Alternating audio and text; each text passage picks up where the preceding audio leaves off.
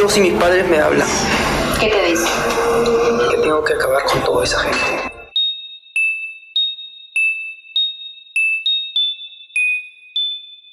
Estás escuchando Perfil Criminal con Tania Mino.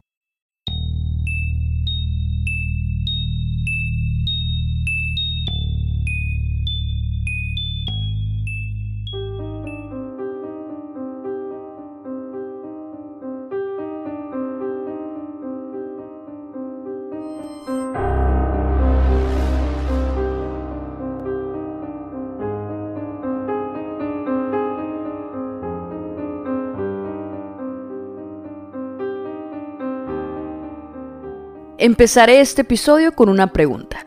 ¿Quiénes somos para decidir lo que es mejor para los otros? Especialmente cuando se trata de decidir sobre la propia existencia.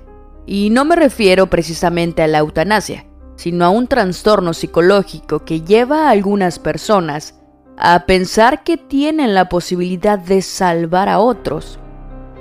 Han escuchado hablar del complejo de Mesías, un trastorno en donde la persona cree ser o estar destinada a ser un salvador. Creen que su misión es salvar a un mundo lascivo de la perversión. En la historia han existido asesinos misioneros que suelen pensar que sus actos están justificados cada vez que ellos se deshacen de cierto tipo de personas indeseables, pues aseguran que están haciéndole un favor a la sociedad y comienzan una especie de purga en contra de ciertos grupos vulnerables o minorías, servidoras, comunidad LGBT, criminales, etc. Pero si nos ponemos a pensar sin mucha profundidad sobre esta situación, el culminar con la vida de otros no te vuelve a alguien igual o peor a lo que rechazas o repruebas. Uno de los asesinos en serie de tipo misionero mayormente reconocido en la historia criminal es el asesino de Green River. Pero Latinoamérica no se queda atrás. Hoy conoceremos la historia del apóstol de la muerte, un asesino en serie misionero que aseguraba cumplir con los deseos de Dios de limpiar y purificar al mundo de la escoria. Bienvenidos al décimo episodio de la segunda temporada de perfil criminal.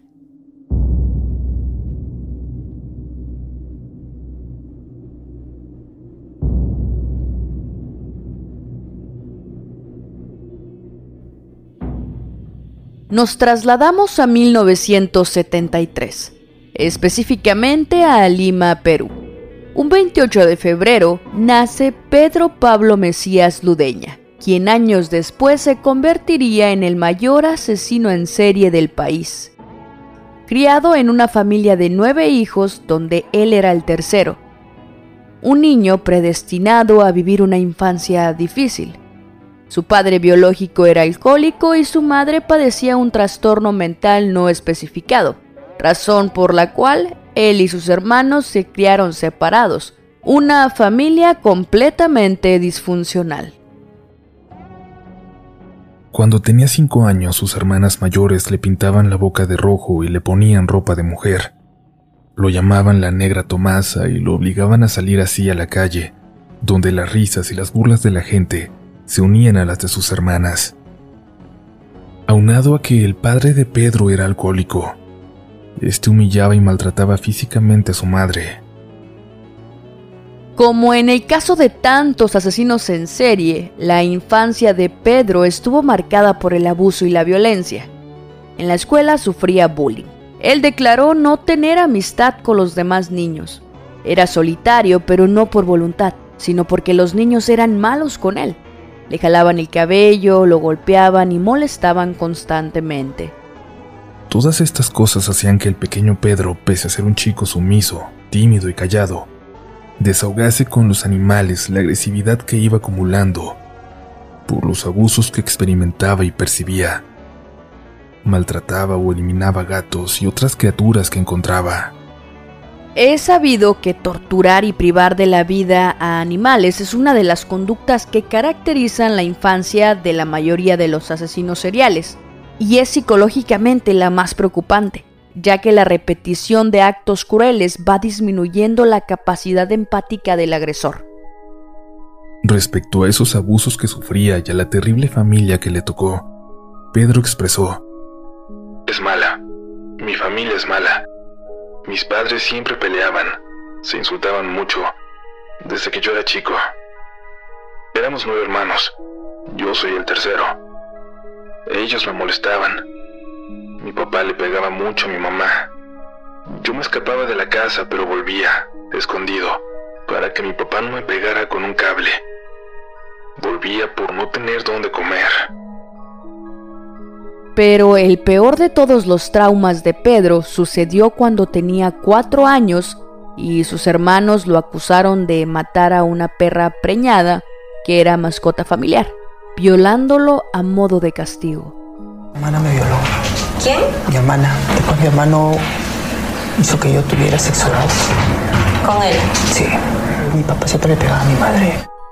Aquella experiencia constituyó el detonante de la homofobia que más adelante habría de caracterizar parte de la conducta criminal de Pedro, y según sus palabras, también esa experiencia fue determinante en sus primeros actos de crueldad dirigidos a los animales. Todos le decían, tú lo mataste, tú lo mataste.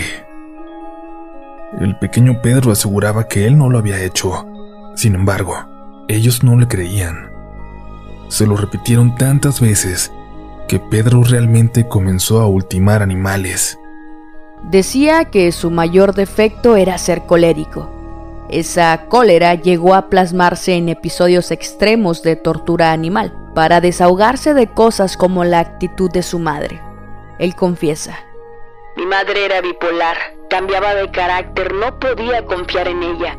Cuando era niño mi mamá me golpeó como salvaje y yo de cólera quemé al gato en la sartén hirviendo. Podemos percatarnos de que el factor genético jugó un rol importante en el encaminamiento de Pedro hacia el crimen. Entre sus familiares había algunos con trastornos psiquiátricos genéticamente heredables. Su hermana mayor, que tenía esquizofrenia y fue internada en un psiquiátrico. Otra hermana que era depresiva y acabó suicidándose. Una medio hermana materna de su madre, que fue internada en un hospital psiquiátrico, y su hermano Byron, quien más adelante fue declarado esquizofrénico. Como era de esperarse, Pedro no aguantó los maltratos y abusos de sus compañeros de escuela, puesto que solo terminó el tercer grado de primaria y abandonó la escuela. Se dedicó a ser un mecánico de oficio. Cuando tenía 17 años, se unió al ejército peruano como voluntario. Según su amigo, Víctor Nakamura, Pedro buscó entrar al ejército deseoso de obtener autoridad y poder para exterminar a los enemigos de Dios. Sin embargo, sus planes no fueron como esperaba. Después de dos meses, lo expulsaron porque se le diagnosticó esquizofrenia paranoide y tendencias psicópatas. Se concluyó que constituía un peligro social, por lo que formarlo en el manejo de armas equivalía a volverlo aún más peligroso. Él se sintió tan mal que llegó a pensar en el suicidio, quizás en gran parte por el malestar que le sobrevino al ser expulsado. Cometió su primer asesinato, según confesó, pues no se pudo confirmar que en realidad sea así, a los 17 años. Fue en Mala, Perú, donde privó de la vida a un agricultor después de que éste los sorprendiera robándole sandías. En 2003, Pedro pagó a un ciudadano japonés 800 soles peruanos, equivalente a 250 dólares para que lo adoptara como adulto, con la esperanza de que esto pudiera ayudarlo a migrar a Japón como descendiente de japoneses. Y en consecuencia cambió su apellido paterno de Mesías al japonés Nakada. Esta táctica es comúnmente utilizada por los criminales peruanos como una forma de huir de la justicia local. Aunque Nakada nunca se mudó a Japón, su hermano menor, Byron Jonathan, lo hizo y fue arrestado allí en 2015, luego de una ola de asesinatos de tres días, en la que apuñaló fatalmente a seis personas. Pedro se establecería en Guaral, donde causaría terror y sufrimiento entre los habitantes, convirtiéndose en el temido apóstol de la muerte.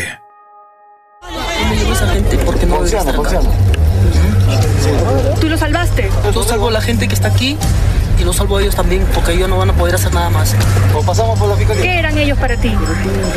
Gente que no debería estar. Nakada ultimó a sus víctimas con una pistola de 9 milímetros equipadas con sus propios silenciadores de goma hechos a mano por él mismo.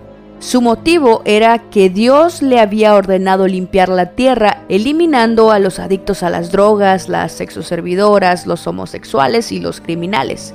Declaró. No soy un criminal, soy un limpiador. He liberado a la sociedad de los homosexuales y las personas sin hogar.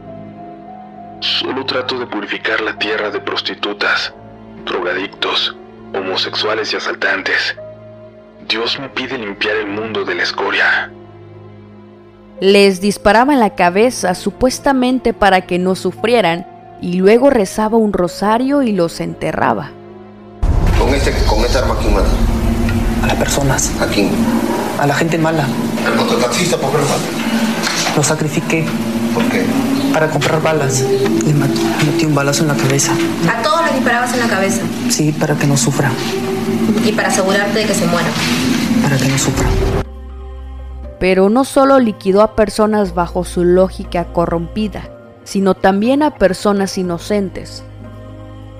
El primero de enero de 2005, el apóstol de la muerte reclamó a su primera víctima reconocida, Carlos Merino, de 26 años. Él se encontraba en la playa cuando de repente recibió un disparo que le atravesó el tórax y el abdomen, acabando con su vida. Según Pedro, pensaba que lo iba a asaltar, por eso le disparó, aunque lo cierto es que fue él quien tomó dinero de Carlos tras ultimarlo. Meses más tarde, el 31 de mayo del 2006, la policía encontró el cadáver de Teresa Cotrina de 50 años. Pedro la encontró consumiendo droga. Empleó el mismo modus operandi. El periodo de enfriamiento de Nakada disminuiría considerablemente en cada acto. El 20 de julio agregó una víctima más a su lista y tan solo tres semanas después, Pedro eliminó a un hombre llamado Gerardo para evitar que éste lo delatara por un delito anterior de robo y homicidio. Su sed asesina era cada vez más grande. Diez días después, policías encontraron el cuerpo de Carlos Walter, de 21 años. Según Pedro, él ultimó a Carlos porque lo vio consumiendo droga aunque Eugenia Toledo, la madre de Carlos, dijo con una voz invadida por el llanto a los periodistas que su hijo era un hombre bueno. No recuerdo. Con su foto yo me pongo triste, mamita, su foto de mi hijo está ahí. Mucho triste tengo a la hora que recuerdo mi hijo. Era bien bueno, mamita, bien bueno. Un día después, policías encontraron el cuerpo de una joven de 14 años llamada María Tolentino. Extrañamente, Pedro había dejado su arma en el lugar de los hechos, junto a la bicicleta de la víctima. Esta vez no se justificó y dijo que María era la única de sus víctimas que no merecía morir, que lo hizo sin ver que era una menor en una de las ocasiones en que fue a matar a drogadictos a Santa Rosa y al ver que venía una persona, le disparó dos veces, aunque supuestamente se sintió terrible cuando se acercó y comprobó que se trataba de una adolescente. Y aunque así fuese, Pedro dijo que quería robar la bicicleta, pero no la robó porque tenía una llanta averiada. Tuvo cuatro víctimas más, utilizando el mismo modus operandi. Whitmar Muñoz era un estilista de 42 años de orientación homosexual que trabajaba en una peluquería, donde además de cortar el cabello supuestamente se prostituía, contagiando a sus clientes sexuales ya que tenía VIH. Pedro llegó a la peluquería. Había escuchado los rumores de que Whitmar era homosexual y se prostituía, pero no quería acabar con él sin estar seguro, así que le pidió un servicio sexual y cuando se bajó el pantalón le disparó tres veces. Hasta el momento llevaba nueve víctimas en su haber. Sus actos se volvían cada vez más escalofriantes. Días más tarde, los profesores Nazario Tamaris, de 24 años, y Didier Zapata, de 26, caminaban por las inmediaciones de un canal de regadío. Eran una pareja abiertamente homosexual. Disfrutaban de un tranquilo paseo cuando de pronto apareció Pedro. No es difícil imaginar lo que pasó. Fue sumamente cruel, ya que tras haberle disparado a uno de los profesores, el otro se arrodilló y le suplicó llorando que no lo matara, pero aquello solo encendió más el ensañamiento de Pedro y el apóstol de la muerte le disparó en dos ocasiones. También se agregaron a la fúnebre lista Agustín Maguiña, de 46 años, y Luis Melgarejo, de 54. Eran dos amigos alcohólicos que solían ir a un descampado conocido como la Lotizadora San Carlos. Según se supo, lo hizo porque habían presenciado un crimen anterior. No obstante, cuando Pedro habló a la prensa, dio una versión en que se colocaba a sí mismo como Salvador, diciendo lo siguiente. Mato a las personas para que no sigan sufriendo. Por ejemplo, a dos alcohólicos los investigué por más de un mes y cuando me enteré dónde era el lugar en el que se refugiaban, preparé mi arma para que con un solo disparo descansaran en la paz de Dios.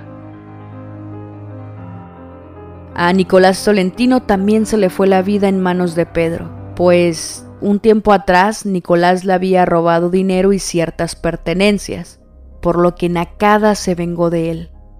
Según confesó, Nicolás consumía droga y era un ladrón, por eso tuvo que limpiar la tierra de la escoria que éste representaba. No obstante, en esta ocasión había sido impulsivo y descuidado, por lo que hubo varios testigos que lo identificaron como responsable.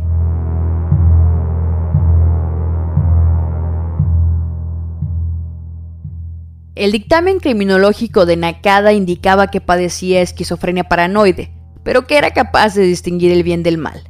En la esquizofrenia paranoide suele presentarse el sentimiento de tener una misión especial en la vida, así como también otros delirios de grandeza. En Pedro esa esquizofrenia paranoide se unía a una tendencia psicópata, y así la ira que tenía acumulada y ciertos juicios de su conciencia moral se proyectaron en una alucinación auditiva de la voz de Dios. Elección que no era una coincidencia, pues era ideal para evitarle angustias y culpabilidad, Claro que el asesinato era una medida desmesurada, pero allí entraba el mecanismo de proyección y surgía la voz de Dios. Pedro deseaba desahogar su ira y su homofobia, pero era Dios, desde su infalibilidad, quien le ordenaba matar. Y en efecto, Pedro no se veía a sí mismo como un monstruo, sino como un salvador, como un purificador. Y esto se vio en sus declaraciones podría considerarse un asesino misionero o apostólico. Estos criminales suelen creer que sus actos están justificados cada vez que ellos se deshacen de cierto tipo de personas indeseables, haciéndole un favor a la sociedad. ¿Eres una especie de salvador? Limpiador. Limpiador. ¿Por qué? ¿Eran personas sucias? Sucias, corruptas. Son gente que no debería estar acá, son fumones, homosexuales. Pero ahora sabemos que Pedro no privó de la vida solamente gente corrompida. En casos así, Pedro admite que estuvo mal, pero se justifica viendo aquellas atrocidades como un mal menor, necesario para continuar con su misión purificadora. La necesidad me hacía sacrificar a personas buenas, pero lo hacía para poder conseguir dinero y obtener balas para seguir la misión de Dios. No tenía intención de ganar dinero. No sé si otros la tenían. Con lo que obtenía solo compraba municiones. ¿Qué siente una persona cuando mata a otra persona? Se siente mal. ¿Te arrepientes entonces de haber matado a toda esa gente? A los malos no. A pesar de que confesó haber ultimado a 25, solo se le condenó a la pena máxima de 35 años de prisión por el homicidio de 17 personas. Para Pedro ir a la cárcel representaba un tormento insoportable, al punto de que prefería la muerte, según expresó. De manera voy a intentarlo, ¿verdad? no quiero sufrir, pido fusilamiento. Algo así. Algo práctico, ¿no? Mira, así como, dice con la gente. La gente cuando se en la cabeza.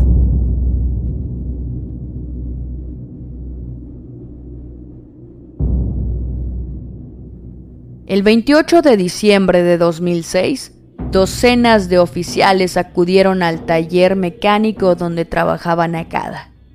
Él se resistió al arresto.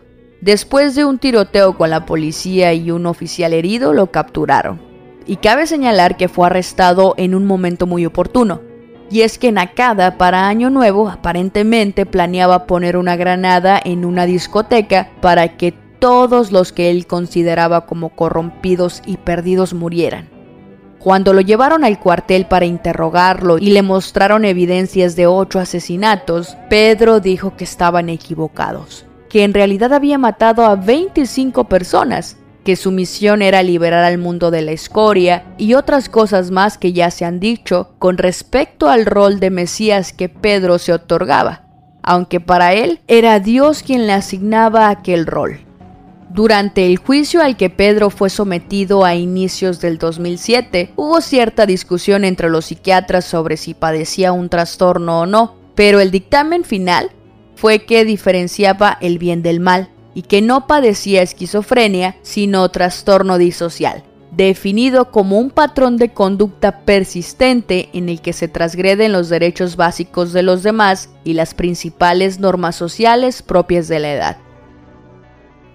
En la primera noche que estuvo en la celda intentó suicidarse dándose cabezazos contra las paredes. Al respecto de esto, Pedro explicó a la prensa. Escucho la voz de mis padres y una voz mala que me dice que mate a toda la gente corrupta, como homosexuales, rateros, alcohólicos y maricones. Pero ya no puedo cumplir la misión de Dios ya que me capturaron. Ahora sigo escuchando esa voz que me dice que me mate.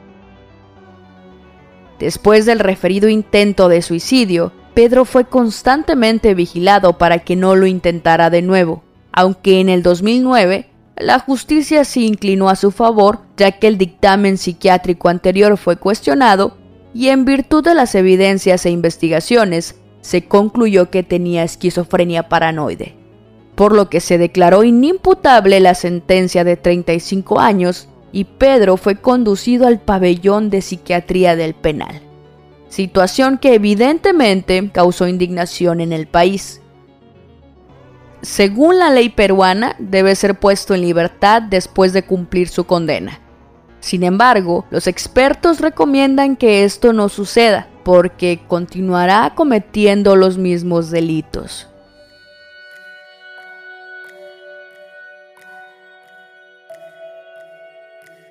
La humanidad no es perfecta. Sin embargo, no significa que podamos exterminarnos a diestra y siniestra, o purificar y querer limpiar todo lo malo que acoge al mundo, porque lo que para ti resulta bueno, para otro puede ser todo lo contrario. Simplemente se trata de perspectivas. Cuando atentamos contra la vida de otros con alevosía e intentamos justificar nuestros actos, suele ser porque tenemos una perspectiva distorsionada con el resto del mundo. La mayoría de los asesinos en serie que suelen justificarse, por sorprendente que parezca, se consideran como víctimas o salvadores. Con este pensamiento, todas sus acciones, por más aberrantes que sean, son racionalizadas y autoexculpadas de forma automática, aunque estén plenamente conscientes del daño que ocasionan. Para ellos, todas las víctimas son potenciales enemigos. Usualmente su seguridad es frágil y usan la violencia para restituirla y para vengarla. Sus actos tienen el objetivo de reparar el mal que se les ha hecho dentro de unos criterios propios de justicia y moralidad.